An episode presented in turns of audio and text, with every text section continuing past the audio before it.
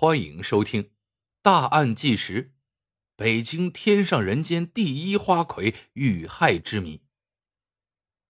天上人间曾是北京最顶级的夜总会，以装修豪华、消费不菲、姑娘靓丽而知名，因而被誉为京城第一选美场，吸引着不少有钱有势的人来此消费。在此工作的姑娘们。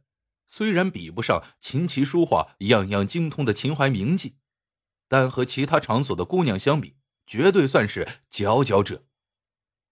天上人间最出名的一位姑娘，当属夜总会头牌梁海玲了。这位被誉为第一花魁的美女，经过近十年的打拼，可谓名利双收，身价上千万。可是就在风头正劲的时候，梁海玲却在家中惨遭割喉，离奇遇害。更让人意外的是，那两名嫌犯逃往国外后竟遭暗杀，花魁遇害一案愈加的扑朔迷离。梁海玲被杀之前，曾遭到割肉折磨。由此可见，凶手想逼问出什么。有同事说，梁海玲手中有太多的秘密，这给他。带来了杀身之祸。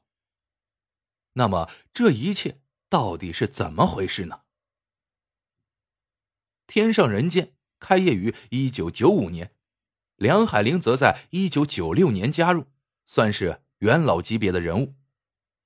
这个出身于河北小县城的姑娘，自幼生得水灵漂亮。女人都是爱美的，梁海玲也不例外。早在高中时。他就有着疯狂的购物欲望，想要漂亮衣服，想买好看的鞋子。可是父母给的生活费仅够日常开销，没有多余的钱让他来打扮自己。高考结束后，梁海玲被北京某名校录取，终于迎来了自由。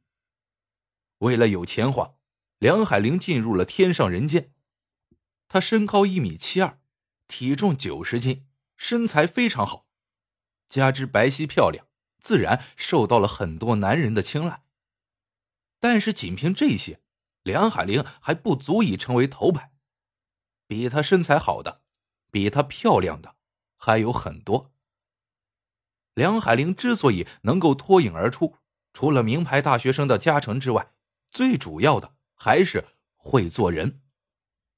梁海玲说话温柔，善解人意。能够投其所好，加之其有文化，她不像那些失足女一样只会关心钱、车、房子什么的，而是能和客户聊历史、军事，甚至生意。总之，刘海玲看起来不庸俗。如此一来，梁海玲在天上人间迅速走红。她开始时还坚持原则，不跟随客户出去，只是陪着喝酒聊天，就能挣不少的钱。可是人的欲望是无限的，梁海玲也难免如此。随着梁海玲的出名，很多客户都知道她不出去，所以男人们都暗中较劲儿，试图成为第一个带她出去的男人。有一次，一个富商拿出一张空白支票，让梁海玲自己随便填，只需要陪他出去一晚就可以。最终，梁海玲没能抵抗住诱惑。在金钱面前低了头。事后，梁海玲觉得自己吃亏了，咬着牙填了一百万。这在他的认知里，这个绝对算是巨款了。然而，那个富商知道后，只是哈哈一笑。真是没见过世面的村姑。由此可见，在天上人间这样的场所，有着太多的有钱人，姑娘们很难不迷失在金钱的世界里。梁海玲靠着那张巧嘴，逐渐成了天上人间的台柱后，开始减少外出，一般只陪着客人聊天喝酒，除非碰到尊贵的客人才能破例。即使只是陪着聊天，花魁的价格也是很高的，他一个钟的收费高达五千元。要知道，这是九几年的事情，那时人均工资不过几百元而已。即便如此。点名要找梁海玲的客人依然络绎不绝，预约的人能从月初排到月尾。接触的有钱人多了，梁海玲的视野开阔了，野心更大了。他不甘心一直陪酒聊天，开始发挥自己人脉广的优点，充当中间人，撮合一些灰色交易，收入自然水涨船高，这为他遇害埋下了祸患。梁海玲太过于精明。在牵线交易时，他留下了一些证据。他之所以这样做，一是为了自保，二是为了能够持久维持收入，可谓是利欲熏心。梁海林有了钱后，买了一辆四百万的座驾，还在北京四环买了一套豪华别墅。二零零五年的一天，别墅区的保安像往常一样，牵着一只狼狗在小区内巡逻。可是巡逻到梁海玲的门前时，狼狗却突然大叫起来，冲到门前一直叫个不停。这个别墅区住的人非富即贵，所以安保措施非常好，每逢十五分钟就有一班保安巡逻一遍。另外，进入小区检查也十分严格，如果没有出入卡，必须登记，还需要经过住户的确认。每次巡逻，狼狗都十分安静。这一次却反常的大叫起来。保安靠近梁海玲住处的大门后，隐约闻到了一股血腥味保安意识到情况不妙后，立刻上报队长。当一行人强行破门后，眼前的景象让人大吃一惊。只见梁海玲躺在客厅的木板上，身下血流遍地。靠近一看，她的脖子上有一根绳子，颈动脉则被刀割开。身体内的血已经流光了。凶器是一把美工刀，就遗落在尸体旁边。办案人员来到现场后，经过一番检查，确认这是一起凶杀案。凶手担心梁海玲没被勒死，又用美工刀将其割喉。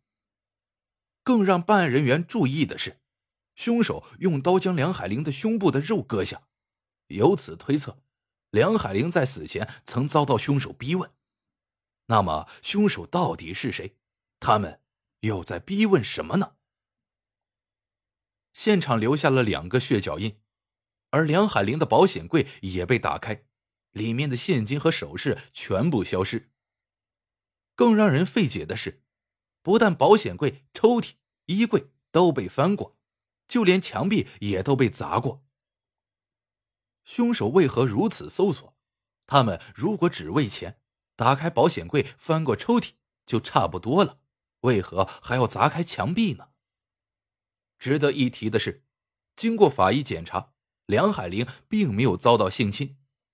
面对如此美女，在时间充裕的情况下，凶手却只抢钱不劫色。经过询问，办案人员得知。曾有两个男人在凌晨四点多时来到小区，梁海玲认识其中一位，所以保安就放行了。大概一个小时后，两个男人驾车离开。虽然小区内有监控，但拍到的视频十分十分的模糊。那么，这两个男人到底是谁？他们会不会就是凶手？办案人员拿着监控拍下的照片。走访了梁海玲的同事，同事指出，其中个头比较矮的那个男人名叫王大伟。王大伟来自河北农村，曾在天上人间端盘子。因为梁海玲和他是老乡，两人之间逐渐熟络，最终梁海玲包养了王大伟。两人之间只是互相需要而已。王大伟图财，梁海玲则在其身上感受男友的温暖。两人都明白，他俩的关系随时都能断。梁海玲积蓄不少，对于王大伟基本有求必应，对其出手十分阔绰。王大伟这人嗜赌如命，有了钱后基本都搭进赌场去了，为此还欠了不少外债。梁海玲曾出面替他还了几次，可是王大伟依然不收敛，继续沉迷于赌博。案发前一个月。梁海玲和王大伟断绝了关系，并宣布不再替他还赌债。办案人员得知此消息之后，迅速追查到王大伟的住处。当警察来到出租屋时，王大伟早已消失不见。在其屋内采取指纹后，经过对比和美工刀上的指纹一致，王大伟也因此成为嫌犯。随之，办案人员调查了王大伟的具体情况，得知其和梁海玲分手之后，又欠下了七十万的债务。不过，这笔债在梁海玲遇害之后已经还清了。可是，梁海玲保险柜的现金加首饰一共才有二十万左右。王大伟如果为了还债劫财杀人的话，那剩下的五十万哪里来的？难道他们逼问出梁海玲银行卡的密码，又取走了五十万吗？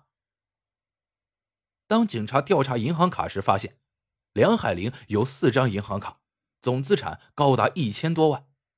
他遇害后，卡里的钱一分没有少。无论如何，先找到王大伟，才能解开谜团。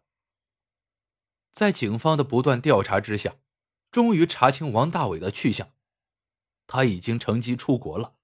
几经转机，到达了洪都拉斯，时间就在梁海玲遇害的那天下午。王大伟出国时，身边还有一个伙伴，那就是他表哥，也就是那天陪王大伟进入别墅的男人。由此，办案人员确定，王大伟和其表哥正是梁海玲遇害一案的嫌犯。洪都拉斯尚未与中国建交，办案人员也无法将其抓捕归案。梁海玲遇害之后，王大伟和其表哥在洪都拉斯做起了生意，日子一度过得十分快活。然而一年之后，这两名嫌犯就被暗杀，幕后主使是谁？没人能说清。如果王大伟只是为了图财害命，那么他为何不逼问出银行卡密码去取钱？